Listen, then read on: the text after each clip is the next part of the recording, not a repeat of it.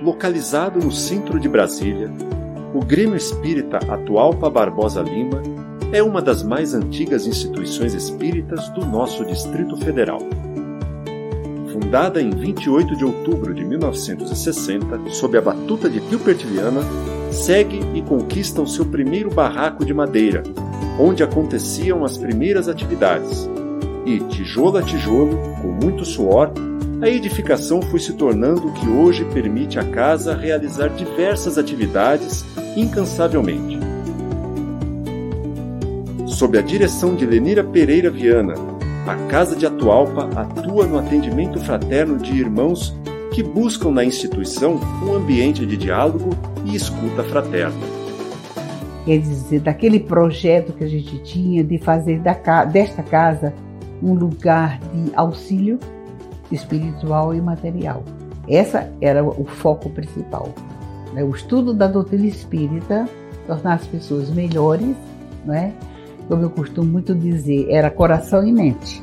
Né? Tornar as pessoas melhores em todos os aspectos. E quando você se melhora, sua vida melhora, tudo melhora, você já pensa de uma maneira diferente. Então eu acho que a casa eh, foi uma vitória nossa luta, é, porque daí para frente ela foi crescendo, crescendo, crescendo devagarinho. Hoje é isso que a gente conhece, né? Três grandes blocos na casa. E, e a maior vitória de todas é a parte moral, é, é, é a nossa conduta. Seu lema, Deus, Cristo e Caridade, estampado no peito de cada trabalhador, permeia corredores, salas, sorrisos e olhares.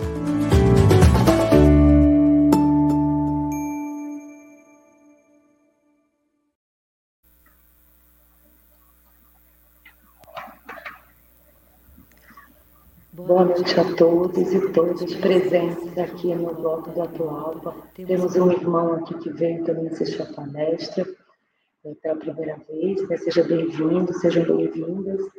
E acho que estão todos na live, né? porque nós estamos com um alcance que nós nem sabemos. Temos irmãos em Portugal, temos irmãos em Londres, em Manaus. Essa possibilidade tecnológica faz com que a casa de Atualpa né, se expanda então, todos podem é, ouvir, refletir na noite de hoje. O nosso irmão Ricardo Honório, que está aqui com a gente no vídeo. E o tema da noite vai ser O Mistério de Luz. É, a fonte bibliográfica foi Dias Venturosos, de Amélia Rodrigues, psicografia do Divaldo Pereira Franco. E está no capítulo número 1. Como nós, né, de praxe, nós fazemos, a gente faz uma leitura inicial fazemos uma prece. A leitura inicial escolhida é desse livro, Minutos de Sabedoria. É um livro pequeno, bem pequenininho mesmo a, os capítulos dele, mas eles são muito densos, muito oportunos. E eu escolhi o item 128, que diz assim: Saiba viver os belos momentos de sua vida. Aproveite os minutos de alegria sem pressa de novamente mergulhar nos trabalhos agitados. Goze amplamente seu repouso espiritual. Olhe a paisagem, contemple as estrelas, aprecie os caprichos da natureza. Colha em todos os canteiros as flores de alegria. Saiba viver integralmente os belos momentos de sua vida. Eu não vou fazer comentário, mas aqui é um chamamento para a gente olhar para as coisas simples da vida a gente está tão atribulado né, e atribulada é, aos nossos problemas que a gente passa às vezes pelo canteiro e não percebe que naquele canteiro tem plantas, tem rosas, tem frutos. A gente só percebe que o mato está alto, que o carro está buzinando, que o vizinho fez alguma coisa que nos agradou.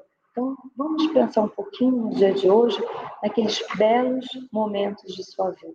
Pode ser o acordar, o despertar, o bom dia para a gente. Né? Já é um belo momento de vida. Então, a gente, né, peço que todos se, tire, se sentirem à vontade, fechem os olhos, para a gente fazer a nossa prece de início da live de hoje, da palestra de hoje.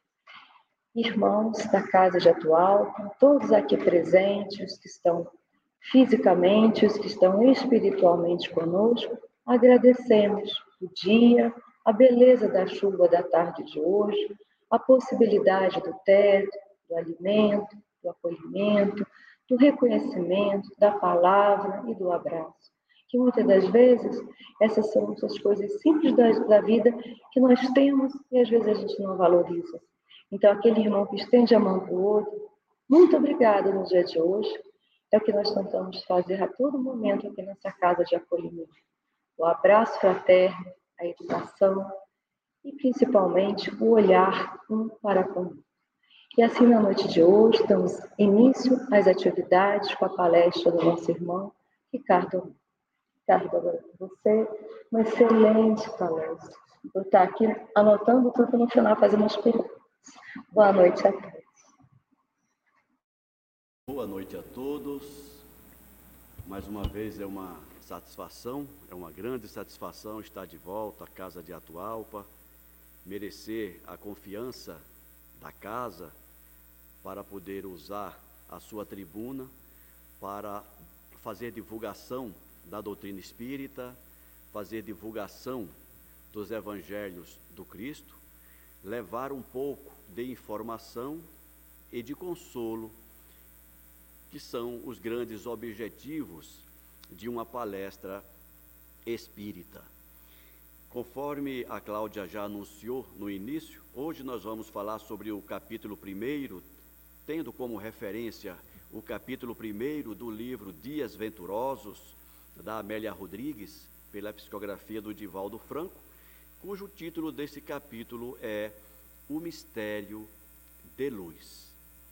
Com esse título, nós já podemos observar, pensar, que ele se refere ao grande mistério, à grande luz que ilumina este planeta, que é o Cristo Jesus, o guia, o governador planetário, o nosso modelo.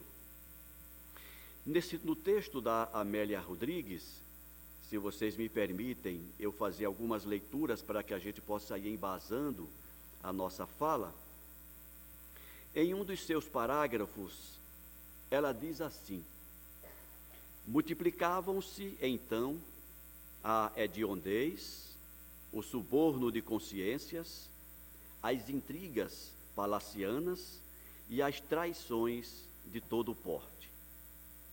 A busca do poder e da sobrevivência assumira papel preponderante no comportamento hebreu e os indivíduos se haviam transformado em lobos que se devoravam reciprocamente, insaciáveis e cruéis.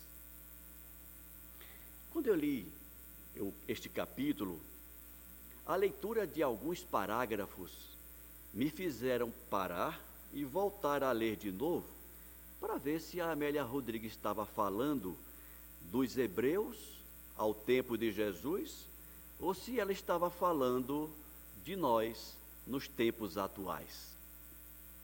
Porque as características são praticamente as mesmas, como nós acabamos de ver na leitura de apenas um parágrafo. A hediondez, os indivíduos se transformando em lobos, devorando-se uns aos outros, insaciáveis e cruéis. E nós paramos um pouco para refletir sobre esta mensagem, esta proposta de reflexão que a Amélia nos traz. E os incrédulos, ou aqueles menos afeitos a uma análise mais aprofundada das questões humanas, podem concluir de que a humanidade não tem evoluído. Ora, se ao tempo de Jesus era desse jeito e hoje parece que a coisa não mudou muito, onde está a tal evolução humana que se fala? Onde está a evolução? E por isso que algumas pessoas preferem não acreditar nesse processo evolutivo. Tem uma amiga nossa é, que mora num país da Europa e ela, uma pessoa bastante questionadora, tão questionadora que às vezes confesso que faltava um pouco a paciência, porque ela fazia questionamentos do ponto de vista dela razoáveis, mas que demonstravam o desconhecimento daquelas informações que a doutrina espírita nos traz, nos esclarecendo sobre as leis que regem o universo, as leis que regem todo o concerto humano sobre a terra. E o desconhecimento dessas informações faz com que esta pessoa, esta colega, e muitos não percebam os grandes saltos que a humanidade tem dado desde aquela época. Se nós considerarmos o nosso comportamento humano sob a ótica da maldade humana, nós vamos perceber comportamentos idênticos e até sermos, sermos levados a pensar que a obra não está caminhando. Mas, de acordo com a doutrina espírita, o fluxo de espíritos entre a terra o mundo material e o mundo espiritual é maior do que nós imaginamos. Muito provavelmente, muitos daqueles irmãos que encarnados estavam à época do Cristo ainda estejam hoje entre nós. Mas talvez não seja tão provável que estejam cometendo os mesmos erros daquela época. Uma forma de nós comprovarmos este processo, sugiro a leitura de uma obra muito interessante chamada Eustáquio, que é o nome do espírito que durante mais de um século e meio, durante 15 encarnações, encarnou e desencarnou para conseguir vencer uma de suas tendências menos nobres. Isso quer dizer o quê? Que ao longo dos últimos dois mil anos, depois da vinda do Cristo, muitos espíritos que estavam aqui àquela época galgaram degraus no processo evolutivo e que talvez sejam hoje aqueles que nos trazem algumas luzes para a nossa existência atual.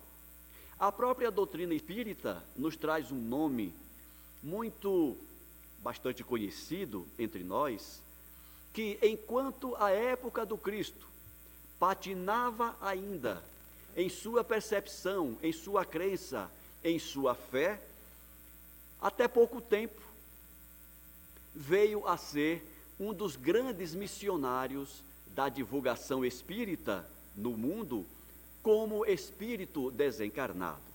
Estou me referindo ao nosso querido Emmanuel, em que nos seus próprios livros ele descreve que a época do Cristo não tinha a visão, a percepção, o entendimento que veio a ter ao longo dos anos por intermédio do processo reencarnatório, quando ele adquiriu a lucidez e as luzes que hoje ele pode trazer para a humanidade. Então, muitas vezes, ou algumas vezes, nós encontramos colegas entre nós, colegas de doutrina, e a gente diz assim: será que nós estávamos encarnados na terra à época do Cristo? É provável que nós estivéssemos. Será que nós, usando aquele dito popular, chegamos a jogar pedra na cruz? E eu digo assim: é provável que naquele tempo nós não tivemos nem condições de nos aproximar do Cristo, sequer de jogar pedra. Quem sabe nós não estivemos naquela época entre os gentios, os povos ignorantes, e que fomos alertados, instruídos pelo esforço do Paulo de Tarso, não esse que está sentado aqui à nossa frente, mas aquele que viveu a época do Cristo, e que a partir dali nós desenvolvemos já uma condição de entender minimamente a mensagem de Jesus, fazendo com que nas encarnações seguintes tivéssemos contato com essa ou aquela doutrina, fazendo com que nós possamos hoje, dois mil anos depois, podermos aceitar de bom grado e com um mínimo de entendimento essa doutrina tão esclarecedora e que ao mesmo tempo ainda sofre tanta rejeição de tantos que não conseguem sequer vislumbrar a grandeza de sua mensagem. Então, quando nós falamos desse mistério de luz, que é o Cristo, não nos enganemos.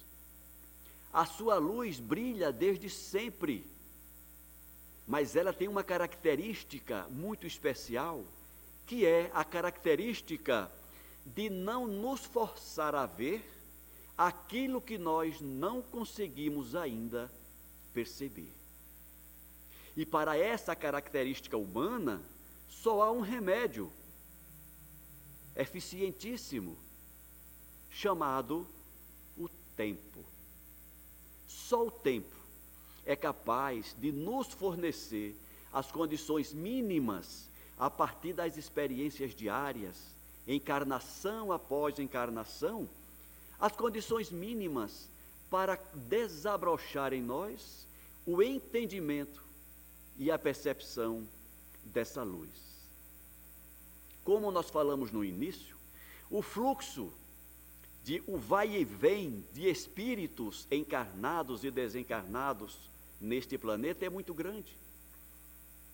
Principalmente nos tempos atuais, a doutrina espírita nos esclarece que muitos espíritos que estavam enclausurados nas masmorras espirituais, nos planos da erraticidade, por contrariarem em demasia as leis universais, estão tendo, nos últimos anos, a oportunidade última de provarem o seu interesse em encontrar, encontrar-se com essa luz, com a luz do Cristo, para negarem em definitivo as suas opções ao erro, ao mal, e que por isso a vinda desses irmãos estão conturbando a nossa humanidade, fazendo com que muitos incautos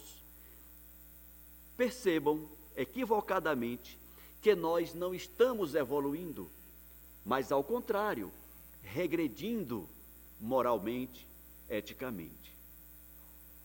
Então, quando nós tomamos conhecimento desse comportamento da espiritualidade superior, exercendo efetivamente a misericórdia do Pai, dando a todos, por mais equivocados que sejam, sempre mais uma oportunidade de rever seus erros e tentarem acertar o passo no compasso do processo evolutivo, nós mudamos de ideia.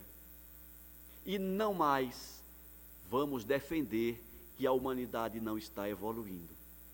Está evoluindo sim, em todos os planos. Um exemplo, recentemente, conversando com o nosso amigo Adilson, presidente da nossa casa irmã, Comunhão Espírita de Brasília, ele nos, ele nos, disse, nos disse uma frase que eu achei interessante e concordo. E esta frase eu já havia ouvido de um outro amigo nosso, o atual presidente da FEB, da Federação Espírita Brasileira, nosso amigo Jorge Godinho, quando certa vez, lá do Grupo Espírita Peixotinho, lá na aeronáutica, ele nos disse que para muitos de nós o mundo de regeneração já havia chegado. Porque a mudança do padrão vibratório das pessoas e do planeta não funciona como uma chave de liga e desliga. Tudo acontece numa forma de degradê, onde as coisas vão acontecendo e nem sempre nós tomamos consciência, nem sempre nós percebemos as evoluções ocorridas. Tanto no campo ético-moral, espiritual, como no campo físico, material. E esta semana, conversando com alguns colegas, e eles me pareceram um tanto, um tanto saudosos dos tempos passados. Aquelas pessoas que costumam dizer assim: no meu tempo, dizem que a gente nunca deve dizer isso, isso é sintoma de velhice. Quando a gente diz no meu tempo, é porque já faz muito tempo. No meu tempo as coisas eram melhores. No meu tempo a vida era boa. E eu perguntei assim para ele: No seu tempo, quando você queria pagar uma conta, como você fazia? E ele dizia: Eu saía de casa. Quantos minutos antes? Não, algumas horas antes. Porque eu tinha que sair de casa, tinha que pegar uma condução, tinha que ir para o banco. Aí chegava no banco, pegava uma fila interminável. E quando chegava no, no, na hora do caixa, tinha que fazer todo aquele procedimento. Depois, mais outro tanto de tempo para voltar para casa. Então, para pagar uma conta de luz, de água, telefone, talvez nós gastássemos ali uma hora, uma hora e meia. Hoje em dia, nós fazemos tudo isso utilizando um aparelho de celular. No meu tempo, quantos de nós tínhamos um, sequer um telefone fixo em casa para a gente conversar? No meu tempo, ganhava-se dinheiro comprando linhas de telefone fixo e alugava para quem não tinha. Porque a fila para entrar na, na empresa telefônica da sua cidade e adquirir uma linha telefônica era enorme, muitas vezes se levava anos para conseguir uma linha telefônica. Hoje em dia, qualquer profissional, qualquer criança tem um aparelho celular nas mãos que não só fala, mas faz a gente ver uns aos outros, paga-se contas, se manda mensagens. Uma coisa inimaginável. Coisas desse tipo, nós no nosso tempo, só víamos em alguns filmes, em alguns desenhos animados, que tratavam essas questões como ficção científica. Quando do lançamento dos primeiros livros do André Luiz, como O Nosso Lar, por exemplo, algumas pessoas chegaram a tratar os livros do André Luiz como ficção científica porque ele, de, ele descrevia que lá em nosso lar tinha um aparelho, uma tela, onde os espíritos pode, podiam conversar uns com os outros. Ficção científica. Hoje em dia nós fazemos isso com um aparelho desse tamanho. Os chamados smartphones, os telefones inteligentes. E eu fico pensando, será que nós temos coragem ainda de abrir a boca para dizer que nós não estamos evoluindo? A questão é: que evolução nós estamos percebendo e alimentando? Porque a evolução do ponto de vista físico, material, ela é inquestionável, como nós estamos comentando. Mas a principal evolução, essa que depende de nós, essa está um tanto lenta ainda, que é a evolução ético-moral. Eu costumo dizer o seguinte: Deus, nos acordos que Ele faz conosco, Ele sempre cumpre a parte dele primeiro e espera que nós cumpramos a nossa. Então, quando nós lembramos as condições de vida no nosso planeta até meados do século passado, quando uma viagem daqui para o Rio de Janeiro muitas vezes levava dias, e hoje se faz em alguns minutos. Quando, aquela época, 80 anos atrás, pessoas morriam de dor, não morriam da doença em si, morriam da dor, porque não tinha analgésicos suficientes para aplacar aquela dor. A dor era tão forte que a pessoa infartava e morria. E hoje em dia, ainda hoje estava lendo a entrevista de um médico cirurgião, e ele dizendo: hoje em dia, a raça humana sente dor se quiser, ou se não puder, se não tiver acesso imediato.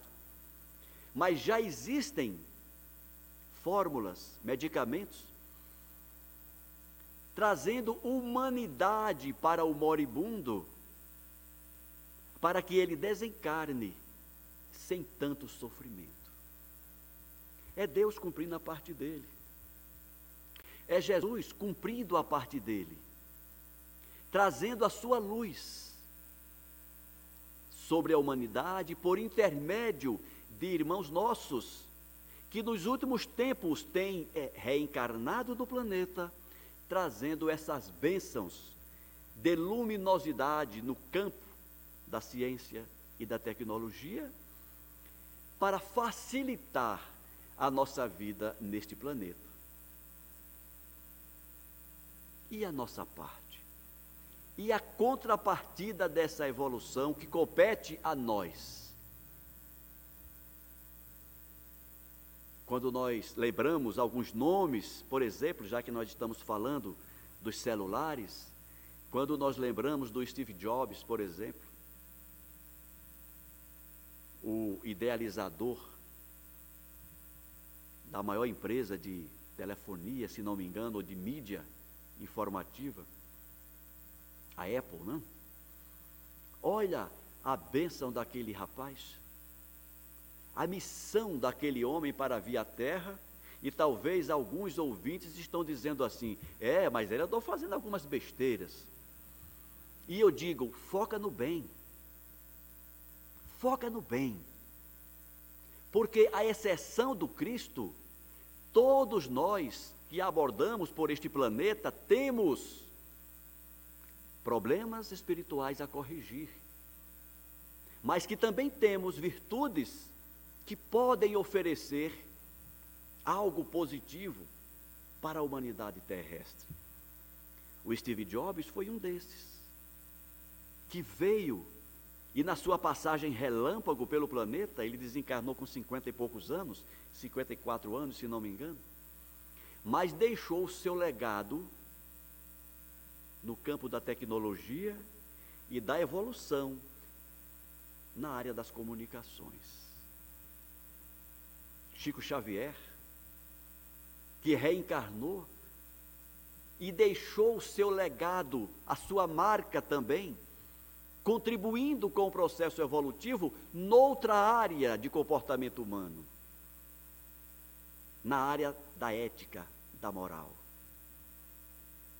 E poderíamos citar inúmeros outros nomes que vêm a este mundo como representantes dessa luz que é o Cristo, para nos trazer melhorias, facilidades, evolução para o nosso planeta e para a humanidade. Mas o que acontece muitas vezes é o que aconteceu certa vez com um professor que surpreendeu os seus alunos quando entrou na sala de aula com uma parafernália de bolsas, abriu uma delas, tirou uma toalha de linho branco, desenhada, linda, colocou sobre a mesa. Depois tirou um jarro de flor, bonito, colocou sobre a mesa. Tirou uma escultura, colocou sobre a mesa, sobre a toalha tirou umas tantas outras belezas e colocou sobre a mesa. E por último, ele pegou uma lagartixa, e colocou sobre a mesa. E perguntou aos alunos: O que vocês estão vendo? E os alunos disseram: Nossa, professor, como é que o senhor traz um bicho asqueroso desse para a sala de aula? Só viram a lagartixa. Assim somos nós. Então, quando eu vejo alguém abrir a boca para dizer assim: No meu tempo a vida era melhor, eu digo: Então você gostava de morrer de sarampo, de varíola, de diarreia. Hoje, como é fácil a vida na terra. Como as facilidades abundam, facilitando o nosso trânsito pela vida material. A questão é: estamos sabendo aproveitar essas luzes? Estamos sabendo aproveitar todas essas benesses que Deus está favorecendo para nós? Este parágrafo que eu acabei de ler, muito provavelmente, quando eu acabei de ler, ou enquanto eu estava lendo, muitos de nós estávamos pensando e identificando em companheiros de jornada comportamentos idênticos, similares, e dizendo: mas a humanidade continua do mesmo jeito. Sem parar para perceber que enquanto temos irmãos que infelizmente continuam ainda imitando comportamentos de dois mil anos atrás, temos também outros irmãos que já caminharam léguas à frente e que estão nos favorecendo oportunidades ímpar para reflexão e mudança interior. Um exemplo muito simples. Este momento aqui agora. Quantos irmãos temos aqui no auditório da Casa de Atualpa assistindo presencialmente a nossa palestra? Alguém está aqui pensando em fazer o mal? Não. Se nós estamos aqui, se nós viemos até esta casa, é porque nós estamos interessados em algo de bom de positivo. Se saímos das nossas casas e viemos para cá, é porque estamos tentando construir algo de bom em nós. É porque estamos interessados em nos transformar em seres melhores. Se tem alguém que dedica a sua vida na manutenção de uma casa como esta, favorecendo ambientes favoráveis para encontros como este, é porque temos irmãos interessados nesse crescimento interior, na manutenção e no crescimento dessas luzes que todos nós temos, porque, como criaturas de Deus, todos nós temos um foco de luz em nós. Só que a nossa luz, individual é como aquela luz de, de lamparina, lembram? Que a gente precisa ir regulando para que ela vá crescendo dentro do, da luminária. Então a questão é essa. Se nós já sabemos que todos nós temos uma centelha de luz em nós, será que eu estou trabalhando para aumentar essa chama ou eu estou trabalhando para diminuir essa chama? Que comportamentos me fazem alimentar essa chama? E que comportamento me fazem, que comportamentos me fazem diminuir essa chama? Então, sempre que nós focamos nas largatixas, Sempre que nós focamos nos erros alheios, sempre que nós focamos no negativo, nós estamos trabalhando para diminuir a nossa chama interior.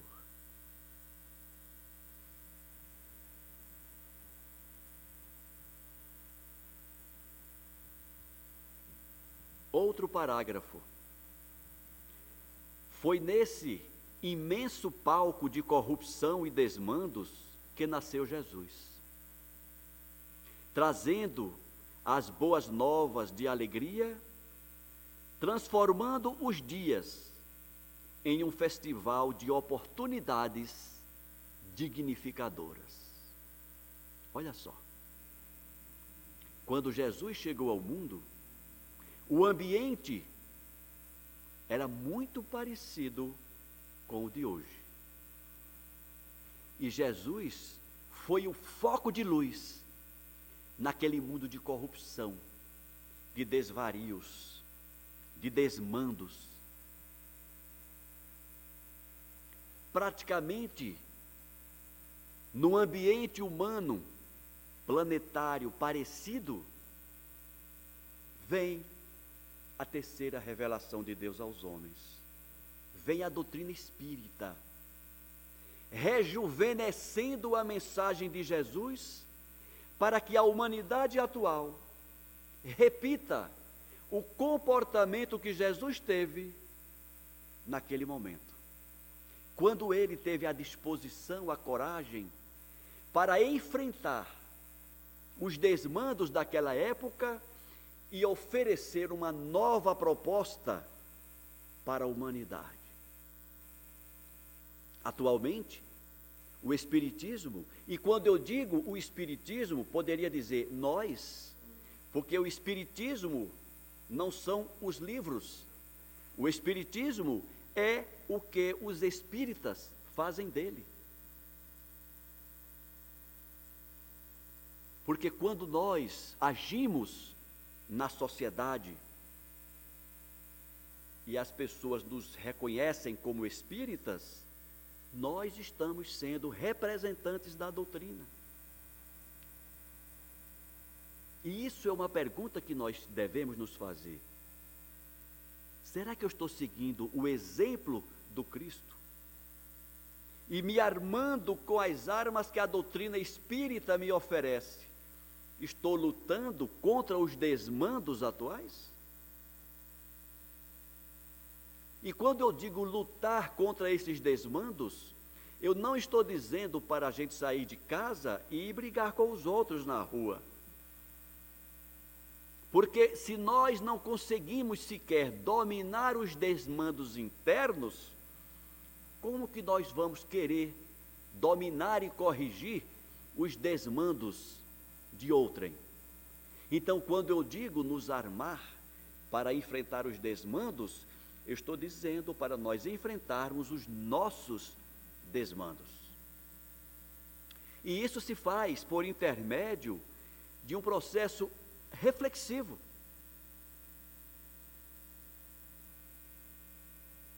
Quem sou eu?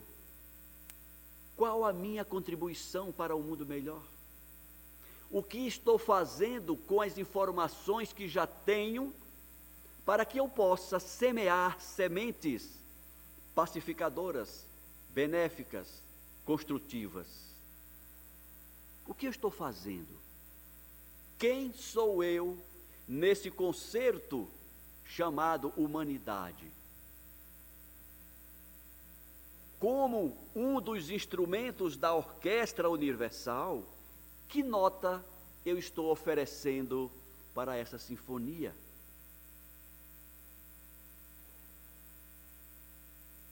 Qual a minha contribuição?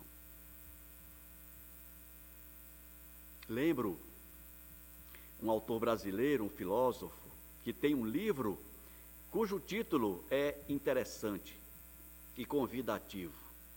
O título é Qual é a tua obra?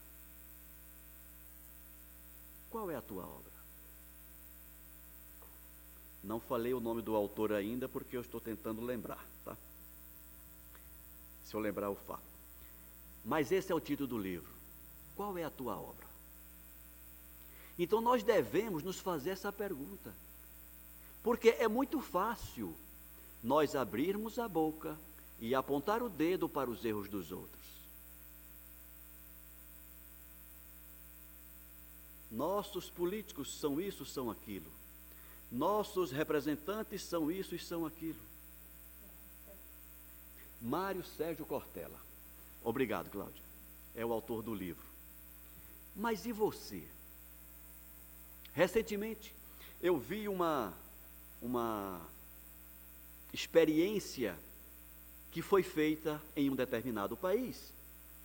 E depois essa experiência ela foi repetida numa determinada cidade aqui no Brasil. A experiência era o seguinte: colocou-se numa área central de uma determinada cidade, de um determinado país, uma banca com relógios à venda, e sobre a banca tinha uma caixinha de acrílico com uma abertura e o preço dos relógios. E naquele país, as pessoas vinham, olhavam o relógio, procuravam as pessoas, não tinha ninguém vendendo, mas estava ali o preço e uma caixinha dizendo: coloque o dinheiro aqui. Tinham dez relógios. Os dez relógios foram comprados. As pessoas escolhiam o relógio, viam o preço, pegavam o dinheiro e colocavam na caixinha. Repetiram a experiência aqui no Brasil.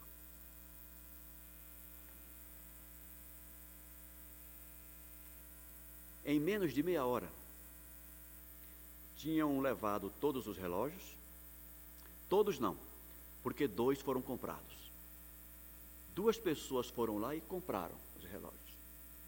Os oito restantes foram levados. Corrijo. Cinco foram levados, sem pagar. E os três que ficaram, o pessoal da experiência teve que tirar, porque eles deixaram os relógios, mas levaram a caixinha com o dinheiro. Então, se alguém fosse comprar os três restantes, não tinha onde colocar mais o dinheiro. E a gente se pergunta assim: que direito nós temos de reclamar dos outros se nós não damos o nosso exemplo individual? Mas para que a gente não fique triste, essa experiência foi repetida em mais três outros países. E dos três outros, dois repetiram o comportamento de alguns brasileiros. Não podemos dizer o comportamento do brasileiro, de alguns brasileiros. Por isso que essa pergunta que eu estou sugerindo, façamos repetidamente. Qual a minha contribuição? Todos nós queremos uma sociedade mais justa, uma sociedade mais humana, uma sociedade fraterna. Qual a contribuição que eu estou dando para isso? Naquele momento, Jesus veio e deu a contribuição dele. Deu, deixou o seu exemplo. Nós nos dizemos espíritas, cristãos. Cristãos são seguidores do Cristo. Nós estamos seguindo o exemplo do Cristo. Porque não adianta a gente pegar um texto como esse, ler e dizer: é verdade, hoje está do mesmo jeito de antes. E deixa por isso mesmo? Não. Se hoje nós ainda temos exemplos iguais àqueles da época do Cristo, é porque nós não estamos fazendo um trabalho bem feito em nós. E repito mais uma vez: não adianta eu querer corrigir o Paulo, a Cláudia. Não.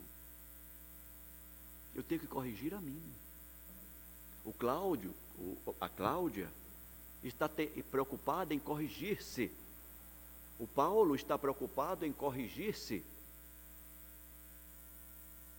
E uma coisa que nós podemos fazer, além de nos corrigir, é levar essa mensagem a tantos outros, para que eles, sabendo dessas reflexões, possam também pensar em se corrigir. E ao fazer isso, nós vamos criando uma corrente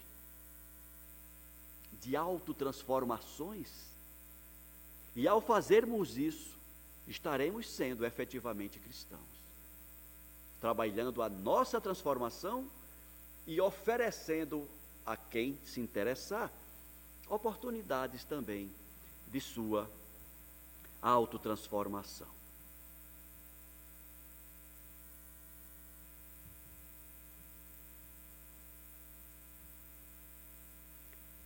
Caluniado, esse é o último parágrafo do texto. Assinalou a época de maneira profunda, Jesus, e tornou-se, por isso mesmo, o marco divisório dos tempos e de todas as épocas. Caluniado, invejado, maltratado, traído, crucificado, continuou amando e ressuscitou em manhã radiosa, a fim de que nunca cessassem as alegrias, nem se acabassem os dias venturosos que ele inaugurara. E eu fiz questão de ler esse último parágrafo, pensando naqueles pessimistas que dizem assim: é, não adianta mesmo, a humanidade está do mesmo jeito. Aquela frase que a gente conhece: quanto mais eu rezo, mais assombração me aparece. Então, para que, que eu vou rezar? De que adianta eu fazer um trabalho hercúleo, enorme, de autotransformação, se do lado de fora da minha casa são aves de rapina se devorando uns aos outros? Se você se questiona dessa maneira, lembra de Jesus. Ele não só não se aliou com as aves de rapina, como ele não se amedrontou diante delas e não descansou um minuto sequer enquanto não deixou a sua marca com os exemplos de transformação que precisamos empreender. Nesse sentido, para aqueles que estão achando muito pesado, muito difícil ser espírita, eu digo, você está certo. Não é fácil ser espírita sob essa ótica. E aí, hoje, atualmente, eu fico à vontade para dizer uma frase que eu sempre tive vontade de dizer, mas eu achava que era muito pesada. Mas certa vez, é, vendo, assistindo uma palestra do Raul Teixeira, ele disse a frase que eu sempre queria dizer e nunca tive coragem de dizer. E depois que que o Raul Teixeira falou, eu fiquei à vontade para dizer também. O Raul disse assim: ser espírita não é para quem quer, é para quem pode. Parece uma frase pesada, mas eu diria, é uma frase realista. Porque sermos espíritas efetivamente exige que nós enfrentemos as nossas próprias íntimas aves de rapina que ainda existem em nós, tenhamos a coragem de afugentá-las de nós, de eliminá-las do nosso interior, de enfrentar as aves de rapinas alheias, sem medo de ferir-se e sem se acovardar diante das demandas, diante das provas que o mundo impõe sobre quem escolhe seguir o Cristo. E isso não é de hoje. Sempre foi assim. Todos os seguidores do Cristo, ao longo do tempo, principalmente no primeiro século do cristianismo, foram perseguidos e massacrados, fisicamente. Hoje em dia, nós não somos mais massacrados fisicamente, mas nós somos massacrados mentalmente. Nós somos incompreendidos muitas vezes quando alguém, quando alguém diz: Mas como assim? Você vai deixar de gozar o seu fim de semana e você vai para a casa espírita? Você vai aplicar passe?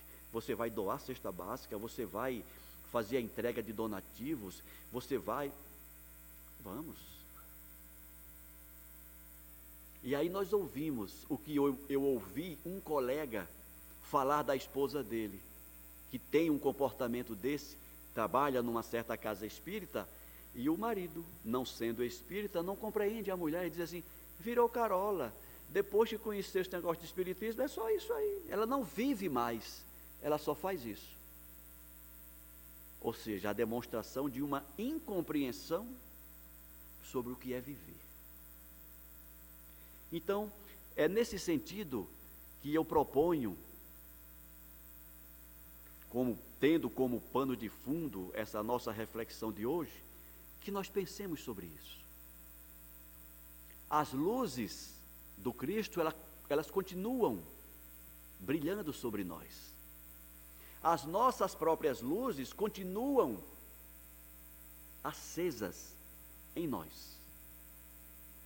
E compete a cada um de nós definir o tamanho da nossa luminosidade, tendo a disposição para enfrentar os nossos bichos internos, vencê-los e nos transformarmos em luz reverberante, tal qual demonstrou o Cristo enquanto aqui passou.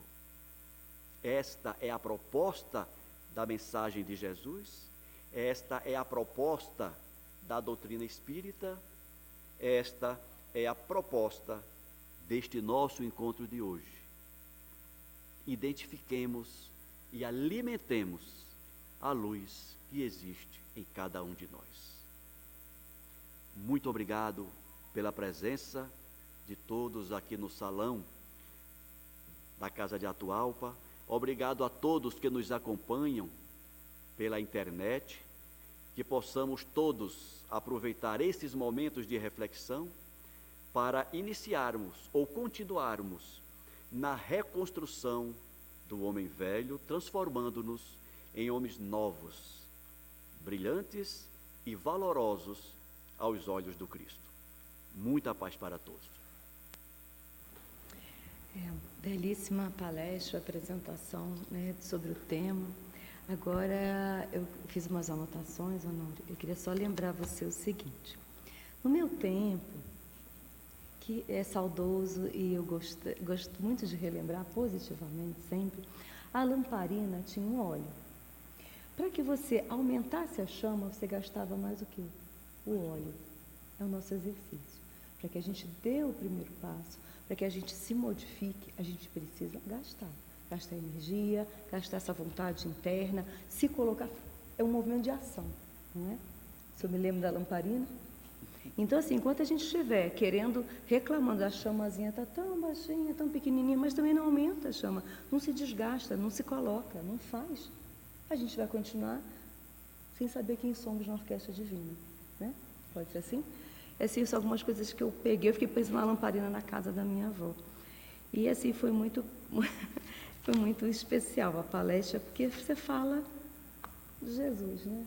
Nosso maior mistério de luz, que para para muitos continua sendo um mistério que não consegue se entender esse dinamismo, essa, essa luz toda. E a gente que tenta sempre estudar porque ser espírito não é para quem quer, não. É para quem está querendo gastar a energia né, do, do óleozinho ali da lamparina. Não pode gastar toda porque a gente não tem muito percurso, mas a gente está nesse processo. Eu espero que vocês que estão aqui presentes compartilhem comigo desse, dessa ansiedade de gastar o óleo no bem, né? gastar nossas energias sempre para o bem. E falando sobre o bem, sobre o bom, a Casa de Atualpa sempre nos proporciona isso. A Casa de Atualpa, agora no dia 25 e 26 de novembro, ela distribuiu as cestas do coração. Então, o Adolfo vai botar para gente esse banner, vocês não estão vendo, mas já tem ali na, na entrada, é um banner das cestas do coração, onde nós entregamos essas doações mês a mês para as pessoas, as famílias cadastradas aqui na nossa casa. Então nós temos o contato físico, que é o endereço da casa, e o contato é bancário, caso alguém queira, tenha interesse de fazer um depósito para que essas cestas continuem sendo é, compradas, aprimoradas, doadas, e a gente pede porque as famílias estão crescendo mês a mês. Então, esse mês eu fiquei sabendo que as cestas conseguimos entregar a todas as famílias, mas alguns itens ficaram faltando. Nós entregamos também é, leite e nem todas as famílias conseguiram levar o leite. Nós entregamos também material de higiene, material de limpeza. É, a gente tem o auxílio também da, da SEASA, da, ah, esqueci o nome, Paulo lembra? Que é Mesa Brasil é uma coisa, nós, a Cesta Verde, né? Banco de Alimentos da SEASA. Então, nós também temos essa possibilidade, às vezes, de conseguir entregar um legume, uma fruta, né, uma verdura. Então, a gente continua pedindo, já começando a pedir no dia 29 de novembro, para as cestas entregue em dezembro. Nós temos também é, o nosso bazar. O nosso bazar da Casa de Atualpa vai começar agora dia 1 Hoje é dia 29, então dia 1 de dezembro até o dia 12, nós temos 12 dias de atividade, vai ser aqui na nossa casa, no espaço multiuso, que é um espaço muito grande aqui na parte de trás, onde nós vamos ter vários estandes com várias, vários tipos de, de como é que eu vou dizer, de, temos presentes, temos coisas de Natal, temos a livraria, temos vários itens, é isso que eu queria dizer, é, vários itens, né? E esse movimento começou há muito, muito tempo atrás, quando aqui o GDF nos proporcionava as casas espíritas e outras casas, nós fazermos nossos bazares no centro de convenção. Só que a demanda foi sendo reprimida e aconteceu que, com a pandemia, nós encurtamos esse movimento. Mas nós temos a nossa, é, nosso artesanato, nós temos o que oferecer. Então venham fazer parte do nosso bazar. Começa no dia 1 às 10 da manhã. Então o horário é bem longo, é de 10 da manhã até as 19 horas. Então aí eu trabalho de manhã, vem à tarde. Aí eu trabalho à tarde, vem de noite. Então nós estaremos abertos até as 19 horas. Então convido a todo o público aqui de Brasília e região, né, porque muitas às vezes vêm para Brasília fazer alguma coisa. Nós temos, então, teremos sábado e domingo, teremos alimentos, também às vezes a pessoa vem fazer um lanche. É, e almoço também está aqui no banner. Então eu convido a todos, vocês não vão perder o tempo. Além de tudo, vocês vão conhecer a casa de Atual. Muita gente não conhece a nossa casa, não conhece os nossos blocos, nossas atividades. Então venham, venham conhecer o bazar, se apropriar de alguma coisa, comprar algum item e conhecer a casa de Atualpa na sua integralidade. Né? Muitos conhecem a casa só através das lives. Fica no campo da tecnologia, do virtual, Vem tocar na casa de Atualpa, vem conhecer o nosso parquinho, nosso albergue. Estamos aqui é para isso mesmo. E estarei presente no voluntariado, né? convido quem puder também ser voluntário, conversar com as dirigentes da casa, com a dirigente, com a Lenira, com Gilda. E nós temos também o nosso Brasília Espírita, é o nosso jornal bimestral. Nosso Brasília Espírita ele era impresso, essa movimentação também é, até de economia, da gente entender que o, o, nosso momento hoje é online, é internet, ele fica mais e, e se aproxima de mais, mais pessoas, né? a gente consegue levar ele a, adiante. Então ele não está sendo mais impresso. Então nós temos na página da Atualpa né, o nosso Brasil Espírita bimestralmente, com vários temas, temos o cronograma das atividades da casa, temos artigos, é sempre muito interessante, porque às vezes as pessoas olham a capa e falam, nossa, que artigo lindo, mas não sei nada da casa. Olha no verso, no verso tem endereço, tem telefone, faz tudo que a casa faz. É que eu não estou com ele aqui em mãos, deixa eu mostrar para vocês, mas vocês vão no site e aí podem é, ter essa movimentação também de folhear não? o nosso Brasil Espírita. Mais alguma coisa? Acho que não, né? Não vou dar spoiler para dezembro, que dezembro começa daqui a pouquinho. Então, na quinta-feira, alguém dará o spoiler de dezembro. Eu vou convidar, como a gente já tinha combinado, o Ricardo Honório para fazer a prece de encerramento, uma, uma prece bem breve, né, para que a gente consiga ficar com essa reflexão toda da noite, desse mistério de luz. E aí o Honório já está tocando nossa horinha lá. É, agora a gente tem um relógio fantástico que tem som. E aí o Honório vai fazer a nossa prece dessa movimentação da gente ir para casa, tranquilo, equilibrado, em reflexão. Tá bom? Então, me despeço a todos, uma boa noite. Então, convido a todos, aqueles que quiserem ficarem à vontade para fechar os olhos, pensar em Jesus, derramando suas luzes sobre cada um de nós, sobre toda a humanidade. Que tenhamos a grandeza de agradecer a Deus e ao Cristo por tudo que temos, a começar pela nossa vida. Agradecer pela saúde, agradecer pela família, agradecer pelo teto que nos acolhe, agradecer pelo alimento que chega à nossa mesa, agradecer pelo ar que respiramos e confirmarmos a nossa convicção